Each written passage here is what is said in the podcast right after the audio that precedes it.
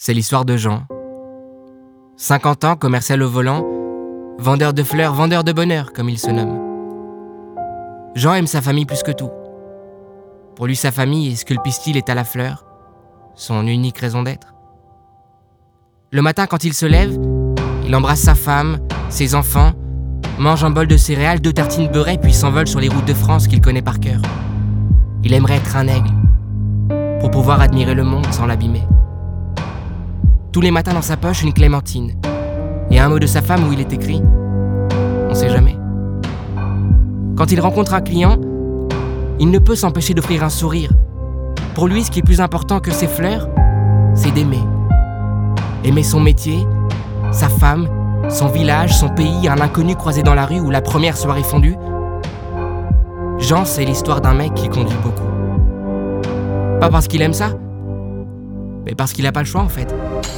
Pour emmener sa femme et ses enfants au resto de sushi, tous les mois, faut en vendre des fleurs. De toutes sortes.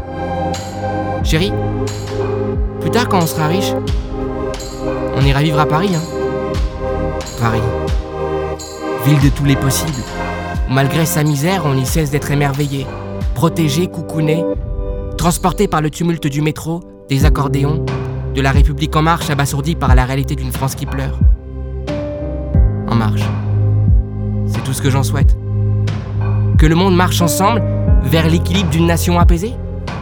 Que l'on puisse réaliser ses rêves sans se sentir impuissant face à une taxe qui surprend la veille de Noël.